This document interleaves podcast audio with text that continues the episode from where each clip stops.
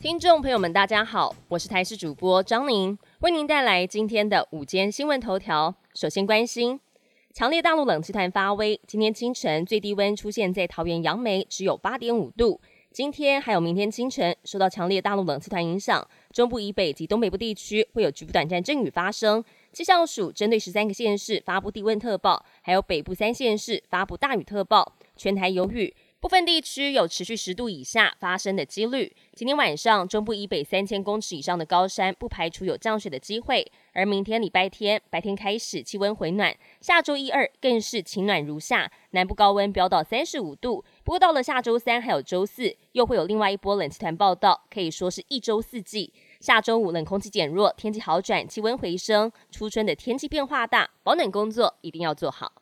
苏丹红辣椒粉风波持续延烧，食药署进一步回溯追查，先前已经输入台湾的中国辣椒粉，经过检验发现有九批辣椒粉含有苏丹红，而进口商除了先前已知的新北市宝兴企业，另外新增高雄两家厂商，总共有九批辣椒粉流向不明，影响层面再扩大。而整起事件的源头宝兴公司，新北警方也带回刘姓负责人等五人厘清，讯后一人遭到声押。我国向美国采购六十六架 F 十六战斗机，将在明年返国，空军战斗机兵力因此扩充两成。不过今年底，国军却将迎来近年来最大一波退伍潮，原因是四年前总统蔡英文宣布大幅提升飞行员的不退伍奖金，当时大多数续服契约的飞官都将在今年底届满，面临续留或是退伍的抉择。再加上近年共机越界，导致了部队压力沉重。疫后复苏的航空业又急需机师，都成了年底爆发退伍潮的隐忧。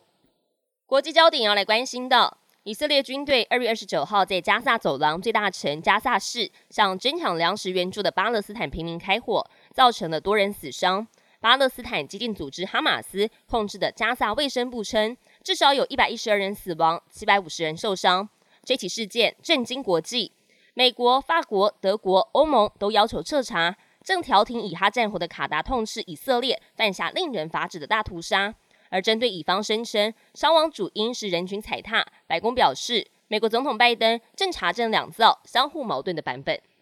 俄国已故反对派领袖纳瓦尼的告别式在莫斯科一座教堂举行，有大批的支持者手持鲜花前来致意，至少六十七个人遭警方逮捕。纳瓦尼的灵柩在重重警力戒备之下送上灵车。反对派声称，在告别式前一度租不到灵车，认为是俄国当局从中阻挠。本节新闻由台视新闻制作，感谢您的收听。更多新闻内容，请持续锁定台视新闻与台视 YouTube 频道。